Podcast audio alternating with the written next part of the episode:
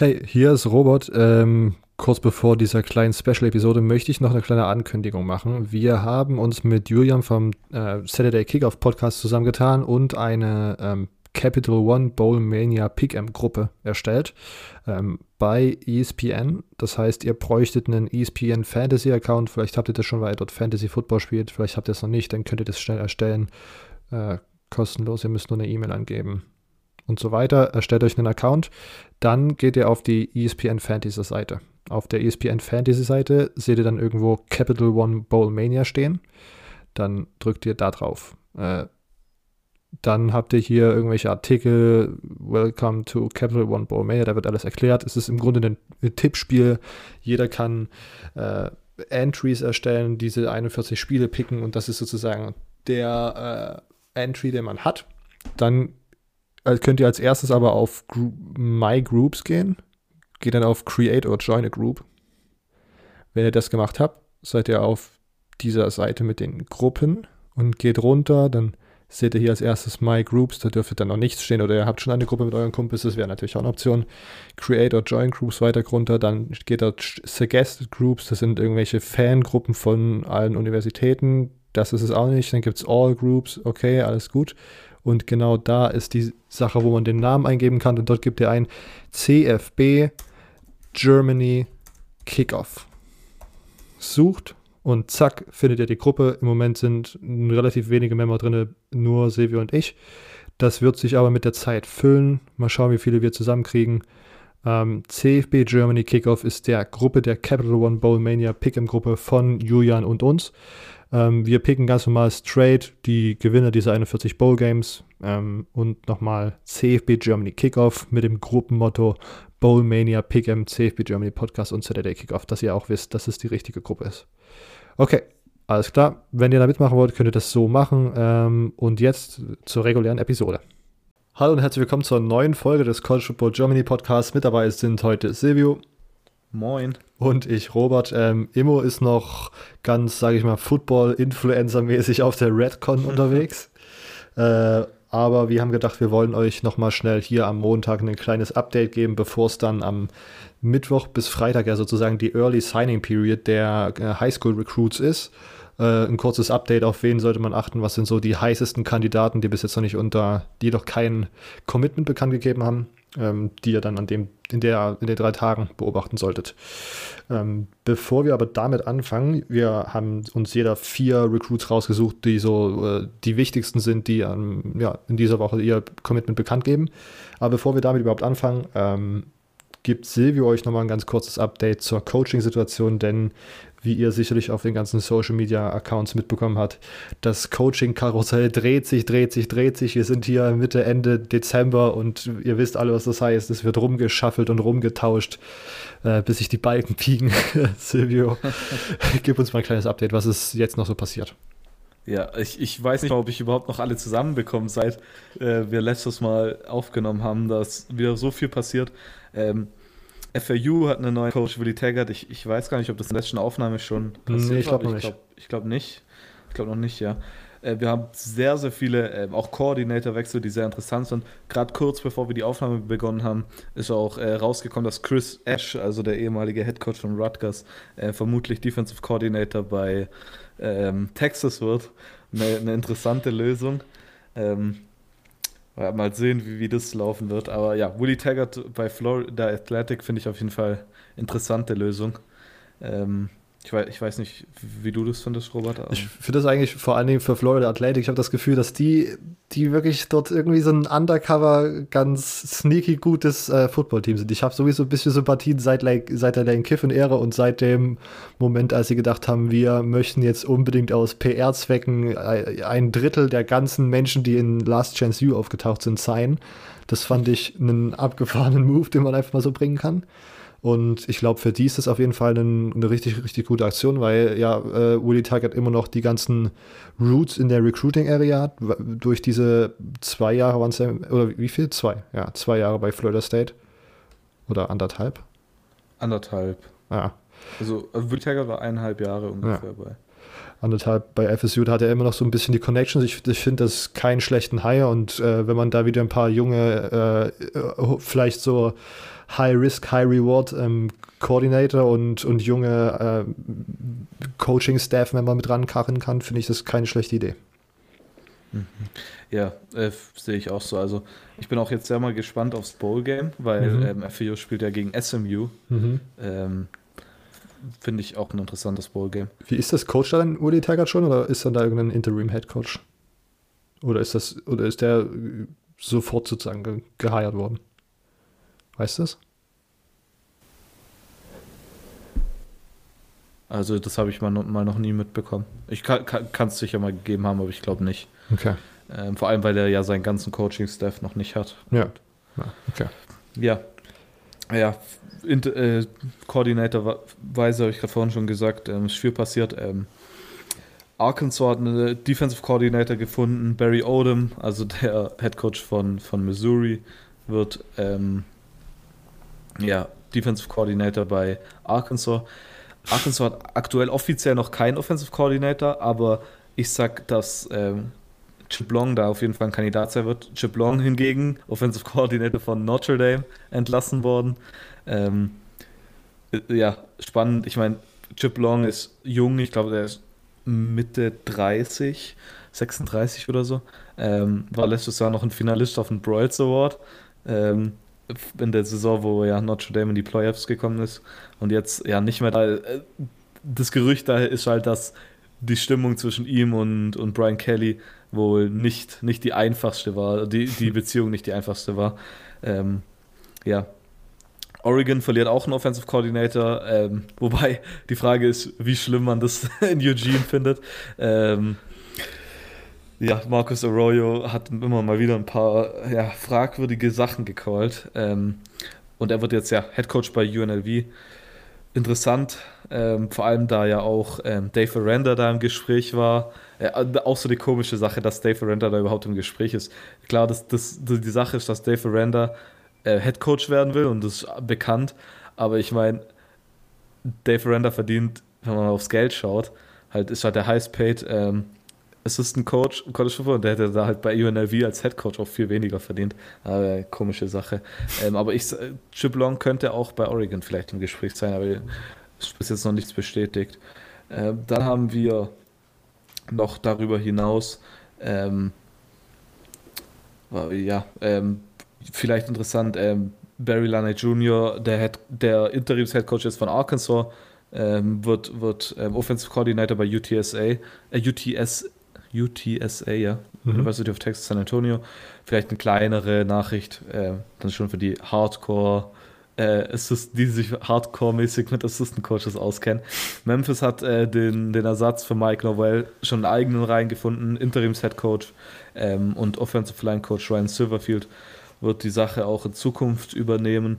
Dann Boston College, wahrscheinlich die große Nachricht, die jetzt noch gekommen ist, äh, hat ihren Head Coach gefunden und zwar Jeff Heffley, der Defensive Co-Defensive Coordinator von Ohio State, äh, wechselt nach Boston, Massachusetts und wird da Head Coach nach nur einem Jahr bei Ohio State, ähm, wird aber weiterhin ähm, ja, in den Playoffs coachen.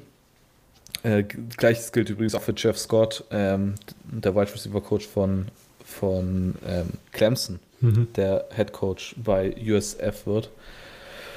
Ja, auf jeden Fall. Ich weiß nicht, was du davon hältst. Also ich finde es auf jeden Fall sehr interessant. Äh, Jeff Heffley, nach einem Jahr, davor war er ja immer Secondary Coach in der NFL, zuletzt bei den 49ers.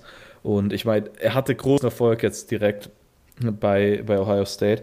Ähm, aber dass er da direkt so abrupt, äh, ja, so schnell geht, finde ich überraschend, würde ich jetzt nicht so direkt sagen, vor allem weil er halt gerade in dieser, e ähm, ja, dieser Region, so Nordosten, ziemlich gut halt recruited. Mhm. Ähm, passt er dahin.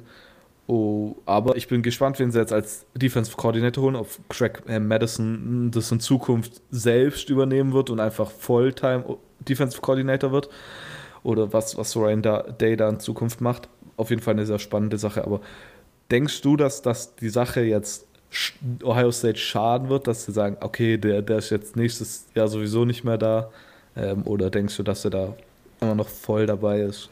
Ich weiß nicht, ich kann mir eigentlich ich kann mir gut vorstellen, dass alle Involvierten, alle Spieler und dass auch der Coaching-Staff bei, bei Ohio State alle Profi genug sind, um das sozusagen erstmal zumindest für diese drei, vier Wochen, die wir jetzt ja noch in der Saison haben, zu ignorieren. Und mhm. ja, ich, ich, also ich kann mir nicht vorstellen, dass das irgendwie zu äh, Behind-the-Scenes-Verwirrung oder so oder irgendwelchen Diskussionen so führen kann. Ja, so, so sehe ich es tatsächlich auch, muss ich sagen. Ich finde bei, bei Coordinator und Assistant Coaches, ähm, sei es, ob es ein ähm, Defensive Back Coach, der jetzt zu einer anderen Universität geht, um da Defensive Coordinator zu werden, oder ob es ein Coordinator wird, der jetzt irgendwo hingeht zum Head Coach werden, ähm, finde ich auf jeden Fall, dass das nicht so ein großes Problem darstellt, wie wenn jetzt ein Head Coach weggeht. Und dann ist ja eh die Sache, vor allem wenn es dann nicht, wenn man dann nicht in die Playoffs geht, was dann ja sowieso, wenn, wenn ein Head Coach irgendwie wechselt, gleichzeitig aber mit seinem Team in den Playoffs steht, also sowieso ein bisschen eine komische Sache, finde ich. Mhm. Äh, ich denke jetzt mal nicht, dass das passieren wird. Ähm, ja, dann ist das immer so eine andere Sache. Also zum Beispiel Mike Noel, nehme ich jetzt mal als Beispiel, Coach Northwest, äh, Northwestern sage ich schon, äh, Memphis nicht in den, im Bowl-Game, äh, weil er zu Florida State geht. Ja, finde find ich eine gute Sache, weil erstmal würde ich das als Memphis nicht, nicht haben wollen, weil ich meine, er geht ja und das wäre so eine Sache wie bei Scott Frost, der dann trotzdem gecoacht hat. Ähm, also das würde ich erstmal als Universität nicht, die einen Headcoach verliert und gleichzeitig würde ich es als Universität nicht wollen, die ihn jetzt dann als Headcoach bekommen, also zum Beispiel jetzt in dem Fall Florida State. Ich weiß nicht, ob da wiederum du das anders siehst. Ist auch immer so ein Diskussionspunkt, so ein Diskussionspunkt. Ja, ich, da weiß ich nicht. Ich glaube, das ist immer, das hängt immer, ich kann mir das immer nur so vorstellen, dass es da viel mit dem internen Klima irgendwie abhängt, wie man die Entscheidung da trifft. Ich kann auf jeden Fall verstehen, wie man argumentiert, dass das eigentlich, wenn du irgendwo neu geheiert bist, vor allen Dingen als, als äh, Head Coach, dass man dann einen clean Cut machen muss und weil jetzt beginnt ja schon die Recruiting-Phase für Florida State, das ist natürlich relativ wichtig, da jetzt schon aktiv mit drin zu sein ja. und so, ne? Ja. Das, das ist sowieso so eine andere Sache mit, mit äh, Recruiting jetzt. Ich meine, Early Signing Day, wir reden heute drüber, der ist nächste Woche. Ja. Und Mike Noel ist jetzt seit zwei Wochen äh, Head Coach dort. Überhaupt, ist das, was, waren schon überhaupt schon zwei Wochen? Und ich meine, die sind jetzt halt komplett nur auf dem Recruiting Trail, weil, ich meine, wir sehen es ja mit den ganzen, wir werden nachher drüber reden, äh, wie viele Coaches jetzt noch ähm, ja, Recruits besuchen. Ähm, das ist halt wirklich diese heiße Phase. Ich meine, die Leute, der Großteil der Recruits, die seien jetzt halt in dieser Early Signing Period und das macht es zum einen natürlich stressiger für die Coaches, vor allem für die neuen Head Coaches. Ähm, die müssen Commits zum Beispiel, wenn jetzt Mike Novell hat zum Beispiel einen recruited, also ich weiß jetzt nicht, ob es da jemanden gibt, also natürlich wird es da jemanden geben. Ähm, den hat Mike Novell nach, nach, also ich nehme jetzt halt Mike Novell als Beispiel nur, mhm. nicht, dass die Leute verwirrt sind, äh, und sagt, kommt zu Memphis und der committet zu Memphis. So, er geht aber eigentlich zu Memphis nicht nur wegen Programm, sondern auch wegen einem Headcoach so ein bisschen und jetzt wechselt er auf einmal und jetzt muss er ihn natürlich zu überzeugen, trotzdem mit ihm mitzukommen. So, so, so, eine, so eine Sache. Also ich finde das aber sehr spannend, diese Black Sunday bis äh, Early Signing Day jetzt, die, seit letztes Jahr war das zum ersten Mal oder war das vor zwei Jahren zum ersten Mal? Ich glaube vor, vor, zwei Jahren. Vor zwei Jahren. Ja, ich glaube. Ähm, so eine richtig spannende Ding zwischen Bowl Games und Ende der regulären Saison. Mhm. Ähm, weil wir werden ja nachher auch über Miami reden, wie viele Coaches die da zu bestimmten Spielern senden. Das ist abgefahren. Also, auf ja, der, auf also der, an, auf der anderen Seite, was ich noch ergänzen wollte, dass zum Beispiel mit Scott Frost, als er da bei UCF war und so, da hat man schon, der hat ja dieses Programm einfach komplett so, ja. so einen kompletten 360 gemacht, also nee, einen 180. Äh, und da war dann, da war, hat man ja dann noch gesehen, wie emotional aufgeladen das alles so war. Und ja. da konnte ich das schon verstehen, dass man dann noch das okay. Bowl-Game zu Ende machen wollte. Okay, also dann, okay, wenn man es so sieht, ist das natürlich was anderes, ja. Aber allgemein würde ich das nicht gern wollen ja. als, okay. als, Universität. Gut, äh, ein, eine Sache vielleicht noch, ähm, dann schon ein bisschen was, was kleineres. Äh, Arizona State bekommt einen neuen Offensive Coordinator und zwar Boise State Offensive Coordinator Zach Hill. Äh, Finde ich eine sehr, sehr interessante Sache. Äh, bin gespannt, was er mit Jaden Daniels machen kann. Ähm, ich, hoffe, dass ich hoffe ja sowieso, dass Jaden Daniels jetzt in der Offseason oder halt über den Winter hinweg ein paar Kilos draufhaut, weil. Das sieht schon sehr gefährlich aus. Dann geht das mal schief. Ja, ja. Der Typ, der Typ wiegt, glaube 80 Kilo oder so. Der, der, der, sieht aus wie ein, wie ein Stock. Ein dünner Stock auch noch. Ähm, da, da, das geht irgendwann mal richtig schief. Aber ja, ich meine, für mich ist sowas jetzt halt sehr interessant. Ich weiß nicht, ob das für alle College Football Fans interessant ist, aber ich bin ja sowieso, ich sag's ja so oft, so Assistant Coaches sind das, was mich eigentlich am meisten interessiert, schon fast. Ähm, und weil diese kleinen Wechsel halt so häufig was ausmachen. Ich meine, wir sehen es jetzt bei Joe Burrow, äh, Joe Burrow sag ich schon, äh, Joe Brady zum Beispiel. Ähm, ja, ich weiß, ich finde das so, sowas Spannendes. So ein Ein-Koordinator-Wechsel kann halt so viel ausmachen. Ja. Ähm, ja. Aber das wäre jetzt erstmal das Wichtigste, finde ich. Ähm, ja, vielleicht noch, äh, Mac Brown hat für ein Jahr bei North Carolina verlängert. Ähm, er sein Vertrag läuft aber bis 2023. Ähm, ja, komische Mac Sache, aber. Die Legende. Mac Browns, ich muss gerade an Mac Browns Tanz denken. Ja, ja. Kennst du den? Schon, ja, ja, wie er dort, ja. Der alte weiße Opa dort mit seinem mit diesem 18-Jährigen, den er dort abdanzt. Ja. So wie, wie alt ist Mac Brown denn jetzt mittlerweile? Der ist doch sicher schon an die 70 hin, oder? Ja, ich glaube schon. Ich, ich guck gerade mal. Der, ah. der, der mit, mit Texas National Championships gewonnen. Ja, 68, auch. ja. Als er, ich weiß, der war das war, ja, sein zweites Mal, dass er bei ähm, North Carolina Head Coach war. Das letzte Mal war von 1988 bis 1997. und das war schon, und davor war er schon vor ein Jahr mal bei Appalachian State 1983 Head Coach und davor bei Tulane von 1985 bis 1987. Das ist ein Dinosaurier für die meisten Schüler da schon. Aber er kann trotzdem so ja, gut recruiten eigentlich. Und auch irgendwie gut relaten so. Das ist irgendwie so. Ja. Das sieht irgendwie ganz gut aus. Ja. Ja. vor allem ich, ich, ich, über North Carolina könnte ich ja ewig reden. Ja. Da, da, also das, da schwärme ich schon seit, seit wir den Podcast machen. Von, das stimmt, das stimmt. Äh, ja. Bateman als, als Defensive Coordinator und Phil Longo als Offensive Coordinator. Da kommt Großes, da kommt Großes nächstes Jahr. Sam Howell in seiner zweiten Saison. Boah. Und, und wir wissen, in der ACC ist alles möglich, ne? Das ja, in der ACC ist alles möglich. Vor allem Mac Brown ist einfach auch schon in der College Football Hall of Fame. ähm, ja. Okay, wollen wir, wollen wir mit den Recruiting-Sachen anfangen? Genau, ja, mach mal. Perfekt. Ähm, wie gesagt, jeder hat sich vier Recruits rausgesucht, die höchstwahrscheinlich oder ich glaube, die jetzt alle von den acht, die wir uns rausgesucht haben, jetzt in der Early Signing Period ähm, unterschreiben werden, ähm, committen werden. Ähm, die Early Signing Period startet am 18. und geht offiziell bis zum 20. Ähm, und dann gibt es nochmal den normalen, den normalen äh, Signing Day, der ist dann Anfang Februar. Aber ich habe schon gesehen, es sind auch noch ein paar äh, Signings und, und Commitment-Bekanntgaben gescheduled in der Zwischenphase im Januar. Und wir wollen euch also jetzt schon mal zumindest eine kleine Preview geben für die Sachen, die ihr, für die Spieler, die ihr jetzt diese Woche erwarten könnt. Okay, ähm, willst du anfangen oder soll ich anfangen? Mach du den Anfang, ich habe jetzt lang genug geredet. Alles klar. äh, mein erster Spieler ist äh, Five-Star Recruit Jordan Birch, ähm, 6'5 groß, 275 äh, Pfund schwer, ist ein äh, Strong Defensive End oder ein Defensive End einfach äh, auf der 24-7 als Strong Side Defensive End geliftet, gelistet.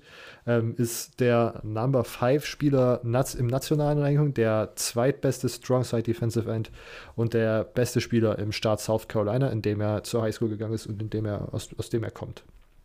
Ähm, ich habe mir so ein bisschen Tape angeschaut äh, für alle Spiele, die ich mir so aufgeschrieben habe und habe mir so ein paar Key-Stichworte äh, aufgeschrieben, die ich auf dem Tape gesehen habe und dann auch nochmal so ein bisschen, was die Scouts äh, dazu gesagt haben. Und da habe ich so eine kleine Zusammenfassung sozusagen für jeden Spieler zusammen, zusammengeschrieben.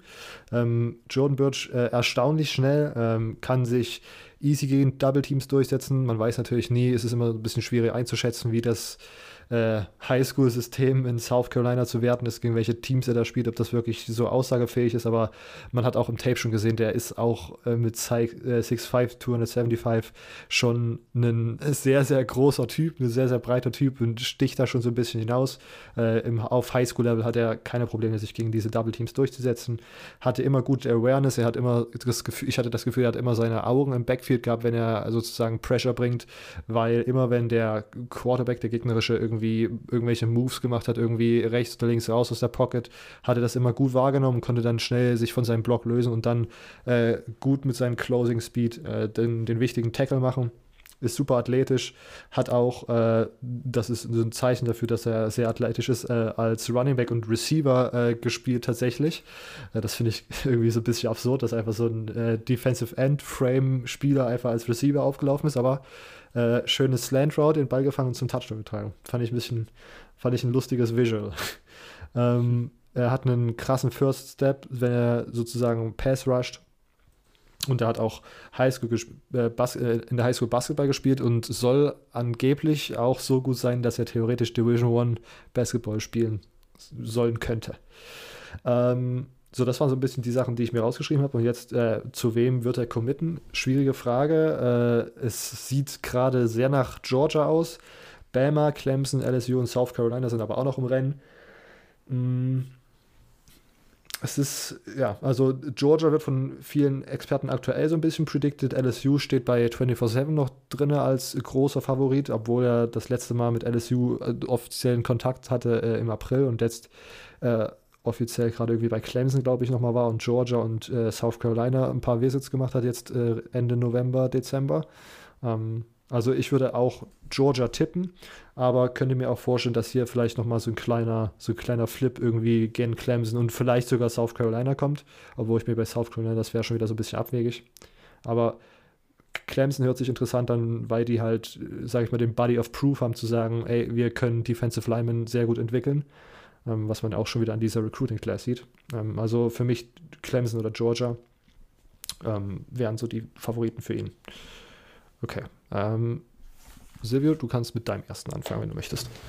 Okay, mein erster ja, Recruit, ähm, der noch uncommitted ist aktuell, ist äh, Daniel Washington. Daniel Washington ist gelistet als ähm, Athlete, aber er spielt hauptsächlich Tight End. Ähm, er ist auch ein Five-Star. Er ist insgesamt sogar Nummer 10 Overall Recruit, aber ja, die switchen immer so ein bisschen hin und her, vor allem jetzt immer näher, umso mehr wir Richtung ja, National Signing Day gehen, wechselt das immer mal wieder. Ähm, Daniel Washington ist 6,7,5 groß. Manche haben ihn sogar bei 6,8. Ähm, der ist riesig, also wirklich riesig. Ich meine, der sieht aus wie ein Basketballspieler. Ähm, wiegt 261 Pfund, was für einen von seiner Größe jetzt eigentlich nicht ist, vor allem nicht, nicht so viel ist. Vor allem, weil er so einfach trotzdem muskulös ist. Mhm. Ähm, aber zudem ist er einfach so schnell, agil. Also er ist wirklich einfach ein guter Receiver. Ähm, einer von 24-7 Sports, ähm, ein Analyst, wie heißt denn der? Craig Biggins war es, glaube ich, ähm, hat in einem von seinen Reports auch gesagt, dass er sich vorstellen könnte, dass ähm, Daniel Washington mit seiner Athletik und mit seiner Körpergröße nach ein bis zwei Jahren am College ähm, eventuell auch als Offensive Tackle spielen könnte. Ähm, einfach wenn er mit einem richtigen ja, Strength and Conditioning und vor allem Conditioning ähm, und auch Nutrition und so das alles zusammen äh, dann könnte der halt Masse aufbauen und gleichzeitig halt trotzdem stark bleiben. Und der könnte so einfach auf 300 plus Pfund hochgehen. Ähm, von daher auf jeden Fall da auch was Interessantes. Ähm, deshalb ist er, glaube ich, auch als Athlete ge gerankt, weil ich meine, anders als Titan kann eigentlich nichts anderes spielen, außer Offensive Line eventuell. Und das ist ja das ganze Ding von einem Athlete. Das sind einfach halt Spieler, die nicht nur eine Position fitten. Ähm, häufig sieht man das mit ähm, Lamar Jackson zum Beispiel. War halt, manche Universitäten wollten ihn halt einfach nicht als Quarterback, ähm, sondern als Wide Receiver oder als Running Back. Äh, und solche Spieler werden dann halt häufig als Athlete gerankt. Ja, wie gesagt, er ist Nummer 10 National Ranking, Nummer 1 Athlete und der Nummer 1 Spieler aus dem Staat Nevada. Ja, Washington hat eine sehr interessante ja, Geschichte, oder so interessant. Also er ist halt ohne Vater aufgewachsen und es waren dann, war dann auch lang ja, in Heimen und dann hat er aber irgendwann ist dann halt rausgekommen, was für ein guter Athlet ist und jetzt ja, steht halt vor ja, so vor dem Star, Stardom, ich weiß gar nicht, wie man das vor, ja, vor der Berühmtheit, sage ich mal. Ähm, ja, wie gesagt, er ist ein sehr, sehr schneller Receiver. Seine, ähm, sein 40 bei der ähm, ist, ähm, die Opening mhm. war eine 475. Ich meine, das muss man sich mal überlegen, der läuft eine 475 bei 6,8 fast. Ähm, ja, er ist auf jeden Fall ja ein Athlet, ich meine, also als so ist er ja auch gerankt. Ähm, natürlich 24-7 Sport hat ihn natürlich, sie haben 24-7 Sports, wenn ihr das nicht kennt, sie haben immer so Skills und dann verschiedene Sachen gerankt und dann immer von 0 bis 10. Und natürlich ist er dabei Catch Radius und Size eine 10.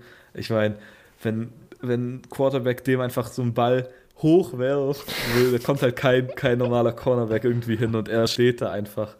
Äh, ja, klasse. Also welches, welche Universität ihn immer bekommt, wird sehr ja, froh sein, kann sich äh, froh schätzen, wenn man das so sagt. Äh, wer bekommt ihn? Aktuell sieht alles nach Georgia aus. Aber Miami, ich habe es vorhin schon angedeutet, ich würde Miami nicht unterschätzen. Äh, Miami hat diese Woche, also er war jetzt diese Woche erst nochmal auf dem Recruiting-Trip. Ähm, er war diese Woche bei Tennessee, ähm, bei Ole Miss und dann die Woche davor war er eben bei Miami. Und er war bei Miami am 6. Dezember und am 9. Dezember hat ihn direkt der Miami Coaching Staff besucht und nicht nur ein Coach, äh, wie man das ab und zu halt liest, sondern Miami hat gleich mal komplett ausgepackt und hat Manny Diaz als Head Coach vorbeigeschickt. Stephen Field müsste der Tight End Coach sein. Dan Inos als Offensive Coordinator. Dann Eric Hickson, Butch Berry und Taylor Stubblefield sind alles nochmal Offensive ähm, ja, Assistant Coaches. Also sie haben insgesamt sechs, sechs Coaches dahin geschickt. und das drei Tage nachdem ähm, er sie erst besucht hatte und das auf einem Official Visit, also wo auch die Universität dafür bezahlt hat. Äh, von daher der sichere Pick aktuell äh, wäre auf jeden Fall Georgia, aber ich weiß nicht. Also Miami, ich glaube, die haben dieses Jahr ein paar Recruiting-Sachen noch im Ärmel ähm, und deshalb würde ich aktuell ähm, ja doch mit Georgia gehen, aber am liebsten ich, Miami. Ich kann es mir gut vorstellen, ja. Der nächste Spieler von dir. Ich, ich will mal kurz, ich, ich habe jetzt bei dem ersten Visual, wo du mir erzählt hast, dass man im Grunde nur den Ball hochwerfen muss und er fängt ihn habe ich mir gedacht, ich würde gerne mit Daniel Washington zu so einem Konzert gehen, wo so, wo so T-Shirts in die Mengen geworfen werden. Und alle stehen so rum und springen so hoch und springen so hoch und er steht einfach so, er steht so neben mir und er ist so drei Köpfe größer als alle anderen Personen und er nimmt einfach so seinen Arm und greift das einfach so. Ja, er ist, er ist so der, der Taco Fall. genau. Weißt du, wer Taco Fall ja, ist? Ja. Taco Fall von Footballspielern. Ja. Dieser riesige Basketballspieler einfach. Ja. ah, Legende. Okay, ähm, nächster Spieler Ach so, ich war, genau, was ich noch sagen wollte, Florida war diese, war diese Woche auch bei ihm. Äh, ich, da, also da würde ich auch lieber sagen, entweder Florida Priorität 1 und wenn er nicht zu Florida geht, dann lieber zu äh, Miami, dann brauche ich mich nicht einmal im Jahr drüber ärgern, dass Georgia ihn auf dem Roster hat. Und weiter geht's aber mit meinem äh, nächsten Recruit, Four-Star äh, Quarterback, Dual Threat Quarterback Jeff Sims. Ähm, 6'3 gross, gross äh, 205, 205 Pfund schwer, ähm, 206, äh, der 206 beste Recruit nationally, ähm, der siebbeste Dual Threat Quarterback, 33. Äh, beste Recruit aus dem Staat Florida.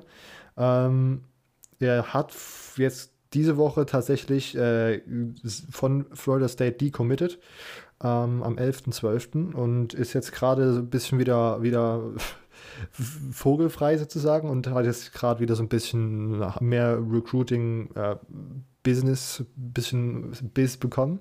Ähm, hat auf jeden Fall gutes Pocket Movement, habe ich gesehen. Ähm, hat äh, sehr starke Aktionen gegen Pressure äh, gebracht, konnte da immer gut den Ball loswerden, obwohl schon der Verteidiger im Grunde am Fuß dran, Fuß dran zog. Ähm, aber auch viel, viel so High-Risk-Sachen, wo er dann nochmal irgendwie rausrollt, aber nicht nach nicht direkt zu seiner Seite, sondern erstmal so nach hinten und dann macht er so einen kleinen Juke-Move und dann liegt der Defender zwar, aber wäre er getackelt worden, dann wäre das ein Raumverlust von, was weiß ich, fast 30 Yards oder so gewesen.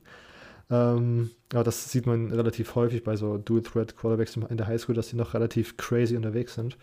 Und dass man, ist immer so eine Sache, die man im College vielleicht so dezent abtrainieren muss.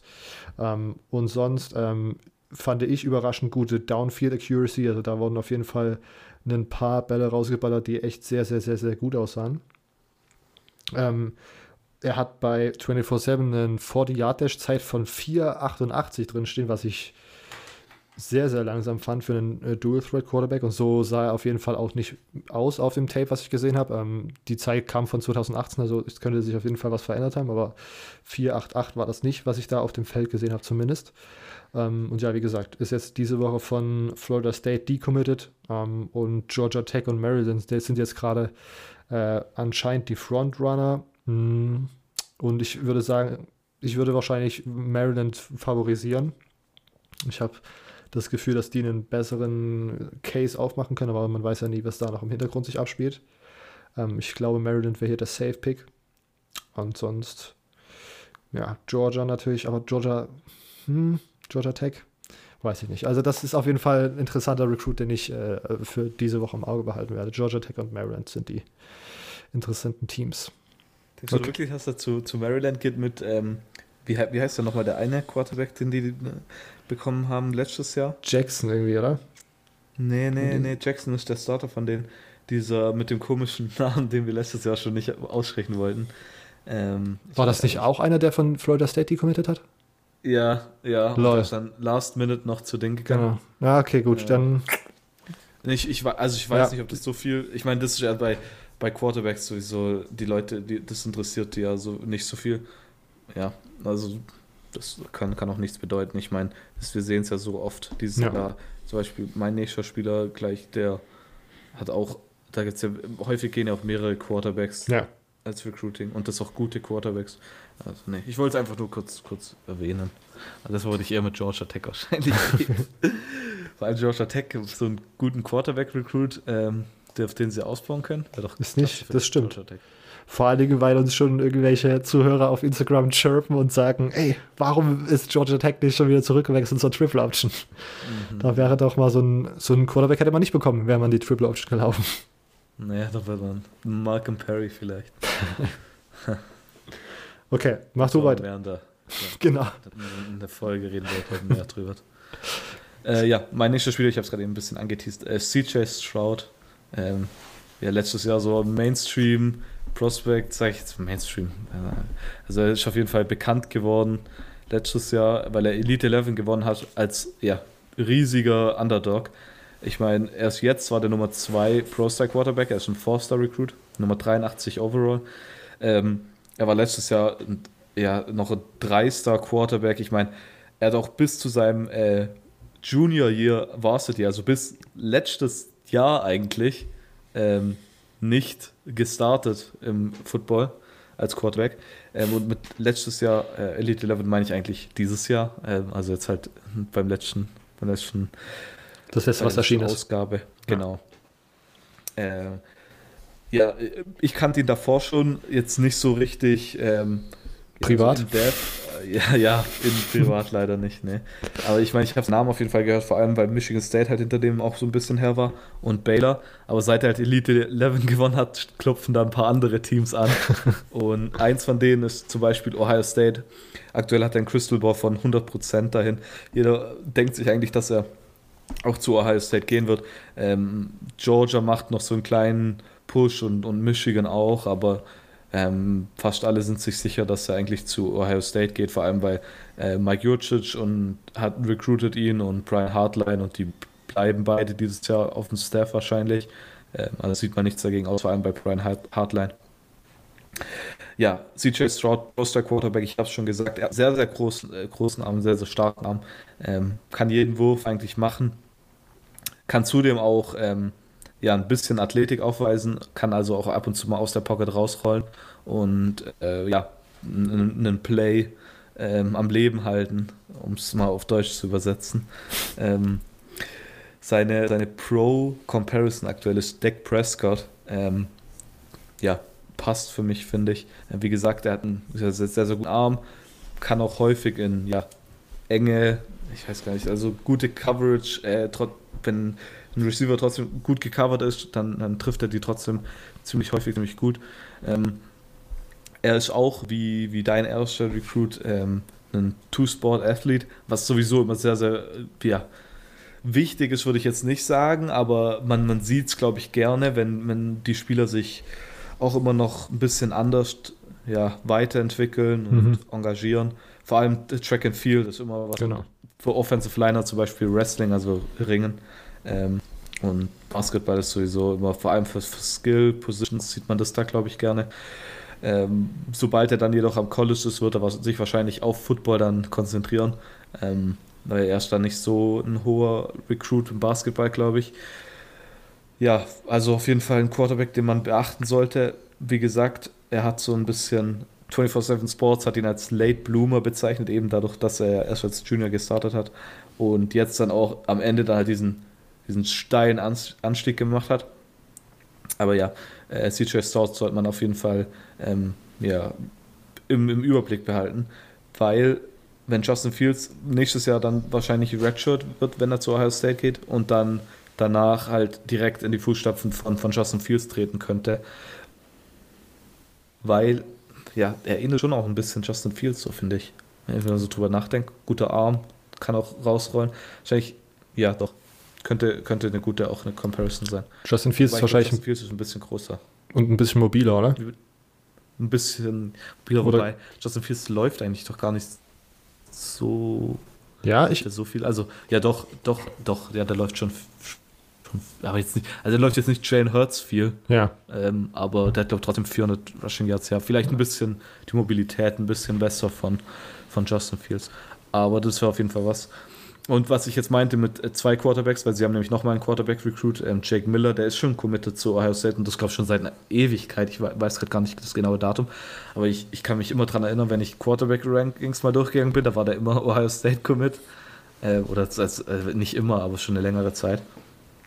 Ja, ist aber ein bisschen weiter unten gerankt. Ich glaube, so Nummer 20 Quarterback oder so. Ähm, aber da sieht man halt auch, dass häufig äh, Universitäten auch zwei Quarterbacks nehmen in der gleichen Recruiting-Class. Warum auch nicht? Ja, das, das wäre CJ Stroud aus Rancho Chucamonga, California. Ja, nice. Ähm, okay, mein dritter Spieler ist Five-Star-Recruit Justin Flow. Ähm, 6'2 groß, 225 ähm, Pound schwer. Ein Inside Linebacker, der Number 4 Player im nationalen Ranking, der Number 1 Inside Linebacker und der Number 1 Recruit aus Kalifornien. Also schon mal in den Rankings sehr, sehr weit oben. Ich glaube, der im Gesamtranking immer noch im Moment noch am, am höchsten gerankte, der noch jetzt in der Early Signing Period übrig ist. Ähm, was mir auf dem Tape aufgefallen ist, er ist unglaublich schnell. Also wer sich wirklich, wer vielleicht irgendwie so, so ein kleines Herz für Defense, äh, Defensive-Spieler hat, der muss sich dieses Tape anschauen. Das ist wirklich, das ist einfach komplett krank, was da passiert manchmal. Das, man hat manchmal das Gefühl, dass irgendwie alles andere so in Zeitlupe abläuft. Manchmal laufen die Teams so einen, so einen ich, weiß gar nicht, ist das ein, ich glaube, ein Dive oder sowas, wo der, wo die O-Liner irgendwie so ein bisschen Pass blocken, der Quarterback so kurz wartet, bevor er den Ball sozusagen abgibt und dann ein ganz normaler Lauf durch die Mitte wird. Und das ist wirklich eine sehr, sehr schlechte Idee, wenn man gegen, äh, wenn man gegen Justin Flow spielt, weil in dem Moment, wo man kurz wartet, ist er im Grunde schon im Backfield und sobald der Running Back den Ball in der Hand hat, wird er sowas von umgenatzt ähm, was man da manchmal für Plays äh, von einem Punt-Return gesehen hat oder irgendwelche Open-Field-Tackles. Ähm, der, der Running Back läuft eine, eine Swing-Route, äh, so Richtung Seitenlinie, also nicht viel in die Tiefe, sondern nur von seiner Backfield-Position einmal nur so nach außen. Dort wird der Ball angebracht und in dem Moment, wo er den Ball fängt, kommt Justin Flow einfach rein und BAM! Wird der umgenutzt. Das ist wirklich einfach, wirklich, das ist für Leute, die so vielleicht mit Defense gespielt haben oder die sich einfach für so defensives Play interessieren, das ist schon sehr, sehr, sehr, sehr geil. Ähm, er hat so, fand ich, sehr krasse Play Recognition äh, Skills schon. Er konnte das immer sehr gut einschätzen. Ähm, wo das Play hingeht und konnte deswegen auch, das ist wahrscheinlich auch so ein bisschen der Grund, warum das alles so ein bisschen zeitlupemäßig aussieht, weil er dann schon relativ schnell weiß, wo er hin muss, damit er jetzt das wichtige Tackle setzen muss. Ist ein unglaublich harter Hitter, habe ich schon gesagt. Ähm, also wirklich in jeder, in jeder Situation ballert der 100% rein, finde ich sehr, sehr, sehr, sehr geil. Ähm, in Coverage wie gesagt, äh, sah das auch ganz gut aus. Hat jetzt, äh, habe ich gelesen, auch die Jahre immer so ein bisschen mehr zugenommen. Das ist vielleicht gerade so der, äh, die, die Schwachstelle, wenn man das überhaupt so sagen kann. Aber das ist, glaube ich, für viele Linebacker immer so ein bisschen die Schwierigkeit, sozusagen Coverage aufzunehmen und so. Aber das sah auch schon ganz gut aus. Vor allem gegen Running Backs habe ich schon gesagt, die Man-Coverage immer gut erkannt, äh, wann er wo sein muss, um da das Play sehr, sehr gut zu stoppen. Ähm, weitere Info, äh, Silvio, kurze Frage an dich. Ähm, für, und vielleicht für Zuschauer auch, äh, Zuhörer auch. Es gibt ja so, ich würde mal sagen, drei große Bowl-Games für, ähm, für Highschool-Recruits. Dieses äh, Army, Ja, das Army ehemalige Army. Nicht mehr Army, ja. Okay, wie, wie heißt das Ja. jetzt? Weißt du das? Das heißt einfach nur noch All-American Game. Genau. Der Army hat da irgendwie ihre Sponsoren-Ding gekickt, ja. All, also es gibt ja das All-American, dann das Under Armour All-American, heißt das so, ja, ne? Mhm. Und dann noch den Polynesian Bowl. Das finde ich auch immer ganz geil. Was wäre dein Ranking für diese drei Bowls? Also, als es damals noch das, das äh, US Army All-American Ga Game war, oder Bowl, oder wie immer man es auch nennen will, war es wirklich immer US Army, weil ich das so geil fand in, in diesem Alamo Bowl mit den ganzen Soldaten da und dann die, die Trikots, dieses gelb-schwarze, Ja, war immer ziemlich geil.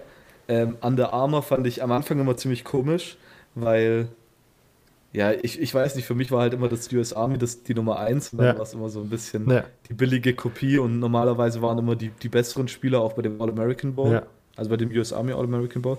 Aber in den letzten Jahren, finde ich, shiftet es immer so ein bisschen, vor allem jetzt, nachdem die US Army da das ja, aufgegeben hat. Sage ich, ich sage jetzt mal aufgegeben, ich weiß nicht, was da genau abgelaufen ist. Ähm, deshalb würde ich jetzt aktuell eher Under Armour All-American Game sagen. Vor allem, was ich da jetzt, am Anfang fand ich es komisch, jetzt finde ich es mittlerweile cool, ist, dass halt immer so Stars, ehemalige Stars, die Head Coaches sind. Mhm. Und, und das finde ich interessant. Und Polynesian Bowl ist natürlich was, was Spezielles. Also würde ich wahrscheinlich sagen, jetzt äh, Under Armour, dann All-American und dann Polynesian Bowl. Der Polynesian Bowl ist halt schon immer. ja. Ja. Ich finde ich find halt, das macht irgendwie so ein bisschen den, äh, den, den, wie sagt man, den, den Reiz so ein bisschen aus für den Polynesian Bowl. Mein Ranking wäre das All-American Game auf Number One, weil ich das Gefühl habe, dass da immer noch die besseren, äh, im Durchschnitt die besseren Recruits spielen. Und weil mir die Jerseys einfach sehr viel besser gefallen, obwohl Under Armour letztes Jahr da auch äh, sich was Interessantes mal ausgedacht hat. Davor war das immer so ein bisschen langweilig. Ähm, Polynesian Bowl auf Nummer zwei, weil ich das irgendwie, ich finde diese ganze, dass man so diese polynesische Kultur so ein bisschen abfeiert, finde ich irgendwie, finde ich saugeil, dass man dann auch die Jerseys, die sind auch immer mit so, wie sag, ich weiß gar nicht, wie man das, wie man diese polynesischen äh, Formen, weißt du, die haben, die haben dann Ich das, weiß, was du meinst, ja. wie so, wenn man so, tri die haben ja auch was, genau, die solche Tribal-Tattoos mit so, ich weiß gar nicht, wie man das beschreiben kann, aber zum Beispiel The Rock hat ja auch immer so ganz viele polynesische Formen auf seinen, so tätowiert und so. Maori-Tattoos. Genau. Und das, also, ich finde, das finde ich irgendwie ganz nice und dann äh, für mich Under Armour so ein bisschen, weil ich finde irgendwie die ganze Coverage von Under Armour sieht immer so ein bisschen, so ein bisschen low budget aus, finde ich. Die, das, Ja, das, das finde ich auch. Und das Stadion ist auch irgendwie immer leer. Letztes Jahr war es jetzt bei, bei dem Under Armour, finde ich, äh, nicht bei dem Under Armour, bei dem US Army, ich nenne es jetzt mal trotzdem US Army All American Bowl, fand ich jetzt war auch nicht mehr so viel los. Ich fand, Mhm. das war, das war aber so geil. Vor allem, weil dieser US Army Ding war auch immer mit 24-7 Sports und immer diese Commitments fand ich da viel besser als bei Under Armour. Weil bei Under Armour sind das immer so ein bisschen komplett rausgenommen, wenn, wenn die Leute da ihr Commitment gemacht haben. Und bei beim US Army stehen die halt immer direkt unten am Feld. Ja, so. einfach Das so an der fand ich immer Seitenlinie. Ja. Aber Polynesian Bowl dachte ich immer, sind da nicht nur polynesische ja, Spieler? ja. Aber deswegen Nee, finde ich, dieses, ja. aber dieses Jahr sind da Justin Flo, Ah. Robinson ist, ein- ist ein Afroamerikaner. Ich, ich glaube, dass die auch einfach, dass man da nicht sozusagen erster Abstammung oder ersten Grades sein muss, sondern dass man einfach nur so irgendwie so ein bisschen nachweisen muss, dass man Opa ist irgendwie so halb Polynesier und dann ist man da einfach drin. Und ich glaube, da Just, sind auch ein paar richtig, richtig weiße Typen dabei. Okay, gut. Zum Beispiel. Ich, also ich dachte nämlich normal eben, Dachte ich dass auch. da nur polynesische Spieler sein. Ja. Vielleicht ist das dieses Jahr irgendwie so ein Special-Ding. okay, Ich dann weiß es nicht. auf, auf jeden ich Fall. Was ich noch sagen wollte, halt, deswegen habe ich auch nach dem Rank gefragt. Justin Flo spielt im Polynesian Game, das heißt, dass er Swag hat. Ähm, Miami, USC, Oregon, das sind krass so die Frontrunner. Es hat irgendwie so eine kleine Sache mit Clemson gegeben, äh, so wie wir beide das jetzt äh, noch mal so besprochen haben, weil wir beide da so eine unterschiedliche Interpretationsansätze hatten. Ähm, Silvio meinte, dass es so war, dass Justin Flo die ganze Zeit eigentlich nur gewartet hat, bis er ein Angebot von Clemson bekommt. Dann hat Clemson das Angebot gemacht, aber er war sich dann doch irgendwie zu dem Zeitpunkt nicht mehr so ganz sicher und hat dann so ein bisschen zu lange mit anderen Teams geflirtet und bis dann Clemson gesagt hat, nö, dann fuck you, wir ziehen das Angebot so ein bisschen wieder zurück. Ja. Und äh, deswegen ist das jetzt anscheinend vorbei und deswegen haben jetzt Miami, USC und Oregon die Chancen. Ich hatte das irgendwie so ein bisschen interpretiert als äh, er bekommt das Angebot und lässt sich jetzt hier von keinem Top-Team irgendwo ein Commitment reinpressern und lässt sich Zeit und äh, entscheidet das dann alles später. Und das fand ich irgendwie so ein bisschen boss-movig. Aber eigentlich, wenn er, also wenn das so sein sollte, wie Silvio das interpretiert hat, und ich glaube, das ist so, äh, das ist natürlich ein bisschen mau, vor allen Dingen. Aber naja, muss er, muss er selbst entscheiden und äh, ja, USC, Oregon sind auf jeden Fall keine schlechten Stationen. Ähm, Miami schon. Miami wäre schon eine schlechte Station, aber Gut, schauen wir mal weiter. Silvio, du mit deinem nächsten. Okay. Ähm, mein nächster Recruit ähm, ist Zachary Evans. Zachary Evans ist ja mittlerweile nur noch Nummer 14 overall. Äh, da war aber eine Zeit lang mal Nummer 1. Wie gesagt, ich habe es vorhin schon gesagt, die, die springen immer hin und her jetzt und vor allem auch in den letzten Wochen. Ähm, er ist schon Nummer 1 Running Back Recruit und der Nummer 1 Recruit auf Texas, Nummer 34 All-Time bei 24-7 Sports.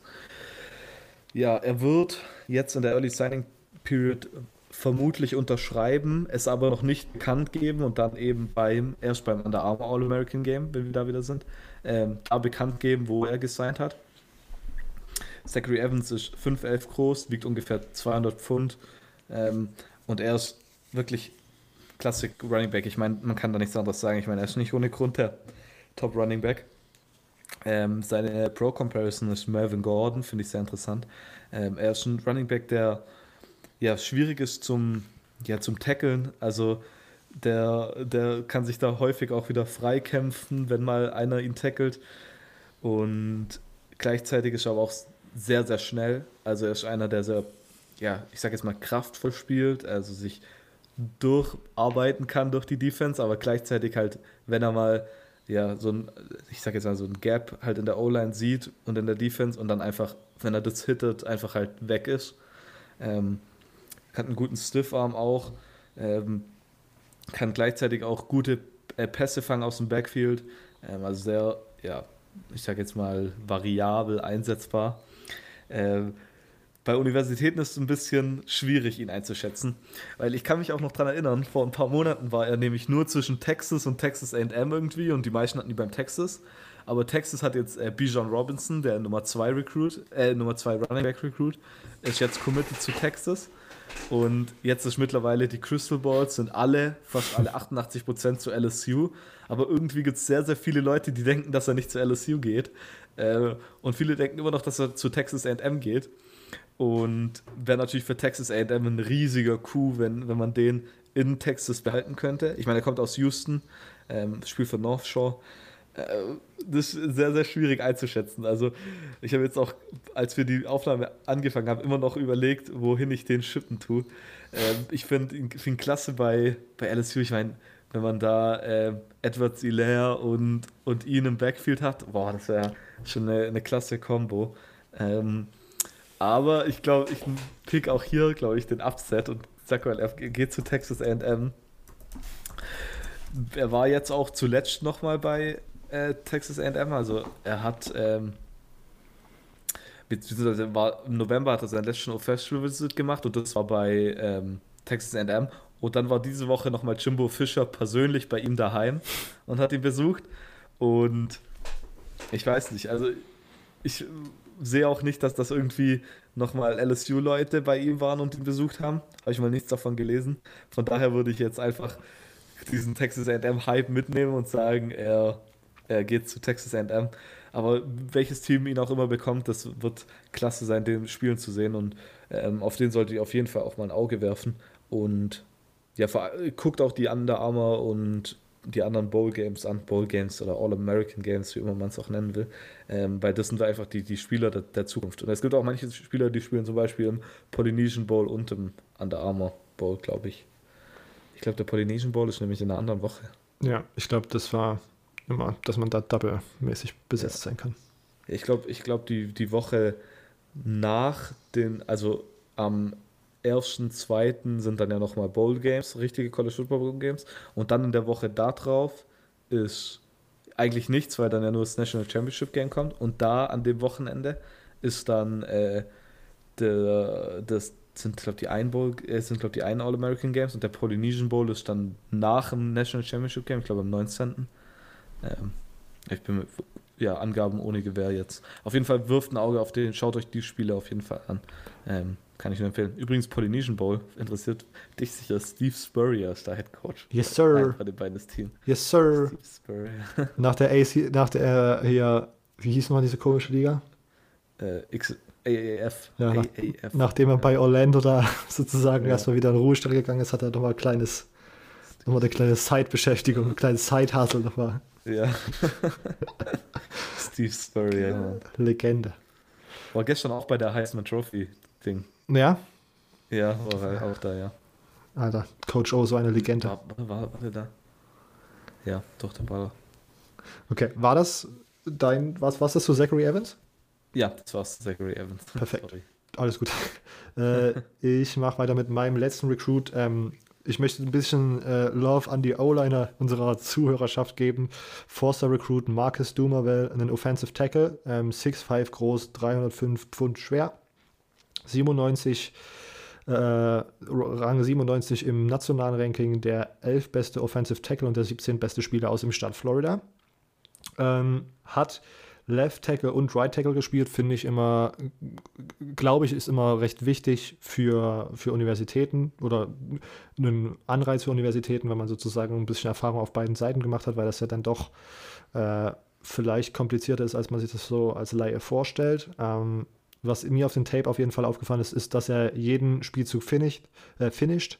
Ähm, geht ähm, oftmals ein bisschen Risiko ein und wenn dann er irgendwie so ein bisschen geschlagen ist und der Pressure durchkommt auf den Quarterback, hat er sich gut rausdrehen können, der Quarterback, und äh, Marcus Dumerville ist da nicht so jemand, der dann da steht und dachte, oh scheiße, Mann, jetzt habe ich einen durchgelassen und jetzt stehe ich hier noch rum, bis der Spielzug zu Ende ist, sondern der Quarterback ist erstmal kurz wieder safe aus der Pocket raus und Marcus Dumerville schön konzentriert weiter den Gegenspieler nochmal zu Boden gepancaked.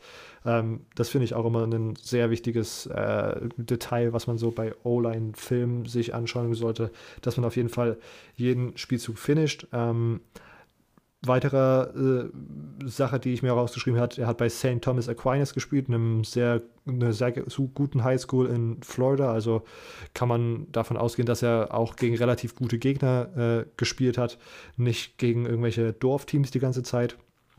Er hat saulange Arme, was wichtig ist für Offensive Tackles. Ähm, hat auch äh, des Öfteren mal als Defensive Tackle, äh, als Offensive Tackle ist es wichtig, lange Arme zu haben. Und der hat auch öfters Defensive Tackle gespielt. So rum. Ähm, und das war auch alles sehr effektiv. Also vielleicht könnte man da auch nochmal schauen. Vielleicht ist das auch was für ihn, aber er ist jetzt erstmal als Offensive Tackle gelistet. Ja. Ähm, die Frage, wo er hingeht, wird jetzt ein bisschen äh, kompliziert. LSU scheint der klare äh, Favorit zu sein, aber ich könnte mir vorstellen, dass hier tatsächlich noch ein Flip kommt. Äh, er wird relativ heavy von Florida gerade recruited. Auf der anderen Seite hat er auch äh, jetzt, glaube ich, Anfang Dezember noch einen äh, Recruiting-Visit bei Louisville gehabt. Und sein Onkel, der tatsächlich auch NFL-Spieler und äh, Louisville-Legende ist, äh, hat halt Louisville-Background und sein Cousin spielt auch im Moment noch äh, bei Louisville in der D-Line. Also da Louisville oder Florida könnte vielleicht so ein kleiner Upset werden. Auch LSU hat sich dort länger nicht mehr so ein bisschen blicken lassen, aber bei der Timeline, zumindest bei 24-7 Sports. Ähm, mal schauen, wie sich das entwickelt. Ich glaube, im Moment der beste O-Liner, äh, der jetzt die Tage noch auf, der, auf dem Chart steht. Silvio, du bist dran. Okay, ich habe tatsächlich noch zwei Spieler. Einer will ich aber nur ganz kurz erwähnen. Aber zuerst kommt noch ein Spieler, er ist der Nummer 2 Safety, Avante Williams. Ähm, Avante Williams ist so ein Hard-Hitting Safeties, so ein Hard-Hitting Safety, ich weiß nicht, das sind aber meine liebsten Safeties, also keine, kein Free Safety, ähm, der stark im, im Run-Support auch ist, ähm, gleichzeitig, ja, gleichzeitig aber auch gut, gut in der Zonenverteidigung äh, trotzdem sein kann. Ähm, aber hauptsächlich, wie gesagt, in, ja, in, in der Passverteidigung seine Stärke zeigt. Und wenn mal ein Receiver den Ball fängt, dann würde ich ganz schauen, ob da Avante Williams nicht irgendwo steht, weil der kommt dann und die Hits von dem sind krass. Also er ist gelistet irgendwie mit 5'11 und 170 Pfund der wiegt niemals nur 170 Pfund. ähm, äh, der, das, also er wurde mit 170 Pfund gewogen bei The Opening mit im, im Februar war das aber. Also der wiegt auf jeden Fall mehr der Muskelmasse dieses Jahr aufgebaut. Ähm, könnte mir auch vorstellen, dass er nach ein paar Jahren im College äh, vielleicht auch auf einen, einen Mittellinebacker vielleicht umsteigt. Ich, oder auf, ja, vielleicht. Mhm. Ich wäre jetzt aber eher so eine Bold Prediction wahrscheinlich. die Sache bei Avante Williams ist, er, er hat halt irgendwie so Nackentattoos und ähm, ist auch schon Vater von einer, von einer einjährigen Tochter. Und ja, das sind immer diese, diese komischen Sachen. Aber er ist auf jeden Fall, wie gesagt, ja, ich weiß nicht, was ich noch sagen soll, sehr, sehr gut in der, Passver äh, in der Laufverteidigung. Und die Sache bei ihm ist, man weiß nicht richtig, wohin er geht. Ähm, Craig Biggins, ähm, ja, Craig Biggins ist so einer von den ganz großen Experten bei 24-7 Sports, hat ihn zu Oregon im Crystal Ball. Aber er hat fünf Crystal Balls aktuell. Zwei davon zu Miami, einer zu Florida, einer zu Oregon und einer zu Georgia. Also es ist so ausgeglichen, keiner weiß wirklich, wo er hingeht. Aktuell könnte, und zum Beispiel äh, Recruitology hat viel darüber geschrieben, lehnt er sich aktuell eher in Richtung ähm, Florida. Und ich weiß nicht, Robert, was du davon hältst, aber ein guter Safety Recruit wäre doch, wär doch auch was für Florida. Das wäre was ganz Feines. Ja, Nummer 55 im, im, nationalen Ranking. Er kommt auch aus Florida. Ähm, hätte auf jeden Fall was da, könnte sich Florida äh, glücklich schätzen. Auf jeden Fall. Ähm, er hat ein Official Visit aber mal noch geplant. Und es ist interessant, weil erstmal, warum hat äh, Biggins ihn zu ähm, Ding, das habe ich jetzt ganz vergessen zu reden. Also er war bis vor kurzem Oregon Commit, bis vor ein paar Tagen sogar noch. Ähm, und er hat decommitted und deshalb denken viele, dass er halt nicht mehr zu, zu Oregon geht. Und die Sache ist, er hat schon ein Commit, äh, ein ähm, Visit geplant in Zukunft. Und das ist am 25. Januar 2020 zu Rate. Oregon. Nee, Ole Miss. Lol. Ich dachte, er also, immer zurück zu Oregon. Ja, nee, das ist ja na, ein bisschen komisch. Ja. Nee, aber er hat, ja, wie gesagt, ein, ein Visit zu, zu Ole Miss. Und deshalb die Frage ist, manche Leute haben auch gesagt, er könnte vielleicht doch noch sein, mhm. jetzt in der Early Sign Period, aber man weiß es nicht sicher. Deshalb dachte ich, packe ich ihn mal trotzdem lieber jetzt rein. Ähm, weil es kann, kann, natürlich auch sein, wenn es ganz komisch ist, dass er mit Ole Miss sein und dann da trotzdem auf ein Official Visiting geht. Ähm, auch wenn das eine ganz komische Sache wäre. Ähm, aber auf jeden Fall wieder ein Spieler, den man beachten sollte. Ähm, Hard-Hitting Safeties sind für mich immer die, die witzigsten Safeties, die coolsten zum Anschauen. Ähm, Beispiel, äh, einer, der bleibt mir immer im Kopf, ist Carl Joseph, heißt der Alter, von, von ja. West Virginia damals. So eine Legende. Boah, das war damals, die, die Tapes, die waren, danach hatte ich auch Kopfweh, ja. weil ich gedacht habe, Alter, stell dir mal vor, du wirst von, von einem von dem Hits getroffen. CTE incoming. Ja, ja. Ja, einen, den ich noch kurz erwähnen würde, war Jalen Burger. Die Sache mit Jalen Burger ist, er ist der Nummer 11 Running Back, Nummer 109 insgesamt, äh, Four-Star Recruit. Und er war immer so, also er kommt aus New Jersey und es war immer so, dass er, man hat, wusste nicht so genau, wo er hingeht. UCLA war groß im Rennen, äh, Wisconsin und LSU auch. Aber Craig Schiano ist jetzt Head Coach bei, bei ähm, oh Rutgers. Und auf einmal sind die ganzen Crystal Balls für Rutgers reingekommen und es scheint jetzt alles danach auszusehen, dass er zu Rutgers geht. Ähm, sein Commitment ist in, in 19 Tagen aber er wird, äh, das ist wieder so eine gleiche Sache, ähm, und unterschreiben jetzt wahrscheinlich, also in dieser Early Signing Period, uns dann bekannt geben. Er ist schon im All-American Bowl und im Polynesian Bowl. Ähm, ja, also ich meine, er ist ja auch so ein schneller Running Back, würde ich jetzt mal sagen. Ein, ein, ein, kleinerer, der ist jetzt wiederum mit 205 Pfund ge, ge, ähm, ja, gelistet, aber sieht ein bisschen schmaler aus in den Sachen, wo ich gesehen habe. Ähm, ich, ich, weiß nicht, wie, wie akkurat die Sachen da sind. Ähm, Wollte ich einfach nur nennen, weil das ist jetzt natürlich nicht so gut für mich. Ähm, Rutgers, wenn sie den Forster Recruit bekommen, könnten sie sogar an Michigan State vorbei bis, bis auf 11 hochkommen in der, in der Recruiting-Klasse und das wird Michigan State auf, auf Nummer 12 runterdrücken. Und das wäre sehr, sehr peinlich. Wobei Michigan State auch noch ein paar, paar okay. Asse im Ärmel hat. Es gibt noch einen Forster Wide Receiver, der vielleicht zu Michigan State committet. Also, okay hoffen wir mal das Beste. Beziehungsweise ich hoffe das Beste. Noch nicht über Bord sprengen sozusagen. Boah, ab und zu bin ich auch doch kurz davor. Die Rettungsweste ist schon angelegt. Ja. Griffbereit. Perfekt. Gut, ähm, von mir noch eine kleine Empfehlung, wer sich für diese ganze Recruiting-Sache interessiert, ähm, auf Instagram Recruitology. Recruitology, ganz normal, wie man es auch spricht. Ähm, sehr interessanter Account, sehr aktiver Account, der euch updatet hält über alle wichtigen Informationen rund um das Recruiting. 24-7 Sports ist unsere präferierte Anlaufstelle für andere, für andere all, für alle anderen Statistiken. So. Äh, auch wer wo wann ein Visit von wem bekommen hat und welche äh, Universities die die Angebote geschickt haben, auch dort alles gut hinterlegt zu sehen. Ähm, okay das war es jetzt erstmal soweit. Wenn ihr anderen Accounts auf Social Media folgen möchtet, dann könnt ihr das gerne zum Beispiel tun. Wenn euch Recruitology nicht genug ist, dann folgt am besten einfach CFB Germany Podcast. Äh, das ist nämlich unser Instagram-Account. Ähm, weirde Überleitung. Äh, sonntags gibt es dort immer in der Story einen, einen, Sticker, wo ihr uns Fragen stellen könnt, die wir dann in der regulären Show mittwochs immer beantworten. Ähm, sonst könnt ihr dort auch mit uns interagieren, uns äh, Feedback dalassen. Das würde sonst auch auf Twitter CFB, at CFB gehen oder auf Facebook CFB Germany Podcast, die Facebook-Seite von Silvio. Sonst checkt unsere Website aus, cfbgermany.com cfbgermanypodcast.home.blog. Schwierige URL, aber ist in, bei allen Social Media Accounts verlinkt und auf unserem Podcast-Darstellung in eurem Podcast-Player vorhanden als Link. Ähm, dort findet ihr auch alle Infos, wie ihr uns unterstützen könnt. Ähm, die beste Variante wäre, äh, uns eine iTunes-Bewertung dazulassen. Das hilft uns immer sehr. Wenn ihr uns monetär unterstützen wollt, könnt ihr das gerne machen. Auf der Internetseite gibt es einen PayPal-Link, wo ihr uns gerne eine Spende zukommen lassen könnt, wenn ihr das möchtet. Wenn nicht, dann nicht. Okay, vielen Dank, dass ihr zugehört habt. Ähm, bis zur nächsten Episode. Bis dahin. Ciao. Tschüss.